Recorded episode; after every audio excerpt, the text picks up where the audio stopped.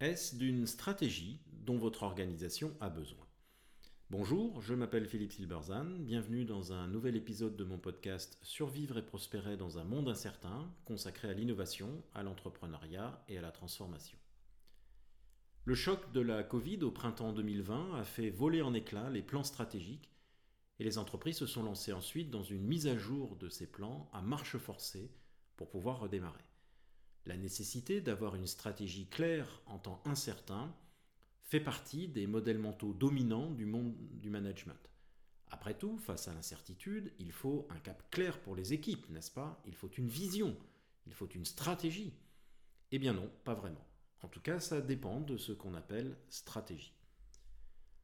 En 1996, Apple est exsangue. L'entreprise n'est plus que l'ombre d'elle-même, incapable de sortir des produits innovants et avec une part de marché réduite à peau de chagrin. Elle tente un dernier coup de poker en rachetant Next, une entreprise créée par Steve Jobs, par ailleurs cofondateur d'Apple 20 ans plus tôt, et virée sans ménagement en 1986. C'est donc le retour du fils prodigue. Le jeu favori de la Silicon Valley à l'époque, c'est de jouer au stratège et de deviner quelle sera la stratégie de Jobs pour relancer Apple. Les articles de presse, alors on est avant Twitter hein, et les réseaux sociaux, les articles de presse donc euh, se multiplient avec des doctes experts qui vont de leur avis sur tel ou tel marché que Apple devrait, entre guillemets, disrupter, ou sur la stratégie d'innovation que l'entreprise devrait développer. Eh bien, Jobs déjoue tous leurs pronostics. La stratégie est souvent définie en termes de marché. La première définition que l'on m'a apprise lorsque je suis devenu, assez brièvement, consultant en stratégie, c'est choisir où l'on se positionne et comment on se positionne. Le problème avec cette définition, c'est qu'elle ignore l'organisation pour ne parler que de marché et de positionnement.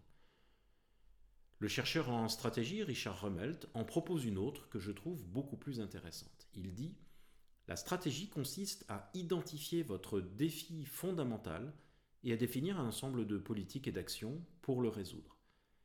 Fin 96, le défi fondamental est d'abord financier. Il lui reste trois mois de trésorerie, il faut donc d'urgence trouver du cash. Eh bien, c'est ce que fait Jobs en signant un accord avec Microsoft, qui par ailleurs est son principal concurrent. Alors tout le monde est scandalisé, les stratèges ricanent, mais désormais, Apple a de l'argent et regagne en crédibilité. Le défi fondamental d'Apple est désormais de relancer ses ventes. La stratégie de Jobs se ramène à faire avec ce qu'il a, c'est-à-dire pas grand-chose car sa RD est épuisée. Il bricole comme il peut un Mac vert fluo dans un format sympa. Là encore, les stratèges ricanent, mais le succès commercial est là. Les ventes repartent, au moins chez les fans euh, de la marque, personne toujours ne donne cher de sa peau, mais sa base solidifiée, Jobs peut passer au défi fondamental suivant. Rummelt interroge Jobs à cette époque. Apple semble tirer d'affaire et il presse ce dernier. Quelle est votre stratégie? Réponse de Jobs. Je vais attendre la prochaine vague, the next big thing. Attendre comme stratégie? Alors qu'on nous a toujours expliqué que la stratégie, c'est en quelque sorte le triomphe de la volonté du dirigeant visionnaire, maître et possesseur de la nature. Incompréhensible pour Rummelt. Mais ça marche. En partie par hasard, Apple se lance dans la musique et développe l'iPod, un lecteur MP3 qui, malgré le scepticisme des experts et des stratèges, connaîtra un grand succès et marquera la véritable renaissance de la marque. Rien de tout cela n'était prévisible ni prévu en 1997. Non seulement la stratégie définie en termes de vision claire sur ce que nous devons faire et où nous devons aller n'est pas toujours nécessaire, mais elle peut être contre-productive. Bien souvent, elle correspond à un verbiage politiquement correct et suffisamment général pour que tout le monde y trouve son compte, et elle constitue une distraction de l'équipe dirigeante qui passe son temps à mettre au point ce verbiage en faisant perdre du temps à ses équipes. Il nous faut les 250 slides pour lundi. Et euh, passe plus de temps à faire ça qu'à faire son vrai travail. Ainsi, ce grand distributeur se répand dans la presse pour parler de transition alimentaire et de stratégie du mieux manger, alors que plusieurs de mes produits favoris y sont régulièrement en rupture de stock et que son drive était toujours dysfonctionnel 7 mois après le début du confinement. La stratégie, c'est d'abord de bien faire son travail. 99% des problèmes d'une organisation sont opérationnels et humains. Faites d'abord votre travail. Et s'il reste du temps et un peu de cognac, vous pourrez faire de la stratégie ou ce que l'on appelle couramment stratégie chez les cartésiens en costume. Chez eux, la stratégie, c'est regarder le sommet. En fait, en réalité, la stratégie, c'est regarder le tout. Comme toujours, un comportement récurrent apparemment incompréhensible est le produit d'un modèle mental. Ici, c'est celui qui sépare le domaine noble de la pensée de celui subalterne de l'action. Dans ce modèle, l'organisation est vue comme une machine qui exécute les ordres donnés par un conducteur, et tout repose sur la capacité de ce dernier à donner les bons ordres, c'est-à-dire avoir les bonnes idées, la bonne stratégie. Pour A, appuyer sur le bouton 1, pour B, le bouton 2, etc. Ce modèle induit un mépris pour la réalité sensible, c'est-à-dire pour la vie de l'organisation qui est vue sous le seul angle, entre guillemets, opérationnel. Ainsi, ce nouveau dirigeant d'une grosse PME en difficulté me disait récemment Pendant longtemps, le comité de direction considérait les problèmes opérationnels comme subalternes et refusait de s'y intéresser. Les responsables opérationnels des fonctions problématiques se succédaient, chaque nouvel arrivant étant présenté comme le sauveur tandis que son prédécesseur était voué aux gémonies, et les problèmes entre guillemets purement opérationnels, donc supposés pas importants, persistaient pendant que le comité de direction continuait à faire de la stratégie, c'est-à-dire déplacer des pions sur des cases. Ce qui était considéré comme entre guillemets purement opérationnel et donc subalterne, c'était ce qui concernait les points d'interface avec euh, les clients.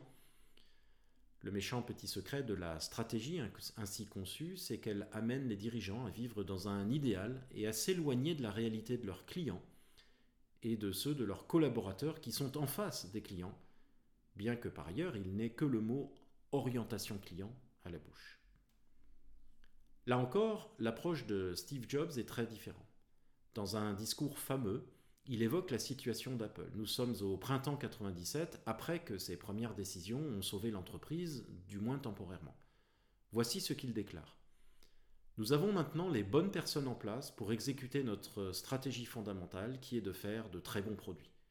C'est à peu près tout ce qu'il dira de la stratégie, ajoutant qu'il existe ce qu'il appelle des trous géants sur le marché qu'Apple peut combler avec succès. Ainsi donc, sa stratégie, c'est de mettre les bonnes personnes dans les positions clés. Sa stratégie, ce sont les hommes et les opérations. Quels sont ces trous géants qu'il identifie lui demande-t-on plus tard. Il se lance sans grande conviction dans un long exposé sur le stockage à distance qui ne convainc pas grand monde. Vision? Bof, bof, ce n'est pas grave. Il n'y croit pas vraiment lui-même et ce n'est pas comme ça qu'il fonctionne. Rappelons-nous, attendre la bonne vague et faire avec. Le trou géant qui émergera, ça sera en fait la musique qui a été totalement inattendue pour lui. Quand il arrive chez Apple et change tous les responsables opérationnels, il ne le fait pas pour ensuite aller penser tout seul. Il le fait en étant étroitement impliqué dans leur action. Il y a donc imbrication très étroite entre la pensée et l'action. On a beaucoup dit qu'il avait une obsession pour le détail de ses produits, mais ce n'est pas exact. Il avait une obsession pour les détails de tout, et en particulier pour le fonctionnement de l'organisation, qui était sa matière première. Il avait compris depuis longtemps qu'on ne fait pas de grands produits sans une grande organisation. Ce qu'il crée, ce ne sont pas des nouveaux produits géniaux, c'est un système qui va générer de la nouveauté de façon efficace. La pensée et l'action la stratégie et la mise en œuvre, l'interne et l'externe, le produit et la chaîne de fabrication, il nie toutes ces dualités mortifères qui enferment tant d'entreprises dont les managers se croient rationnels. Comme je le souligne dans mon ouvrage Stratégie modèle mental, dans une situation de très forte incertitude et de changement profond et brusque, ce qui est stratégique, c'est-à-dire important, c'est la connexion avec la réalité changeante.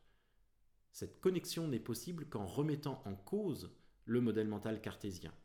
Cela signifie bien sûr une réflexion sur les changements profonds de l'environnement, mais cela signifie aussi et peut-être surtout une attention profonde et sincère pour ce que, par défaut, nous appelons opérationnel, mais qui au fond correspond à la vie de l'organisation. La vie de l'organisation, son fonctionnement, ses collaborateurs, ses clients, le contexte qui est créé et maintenu dans lequel cette vie prend place, c'est-à-dire la capacité de l'organisation à persévérer et à se développer dans son être, le fameux conatus de Spinoza, devrait être le premier objet de la stratégie. Merci de votre attention. Vous pouvez retrouver cette chronique et bien d'autres sur mon blog www.philippe-silberzan.com. À bientôt.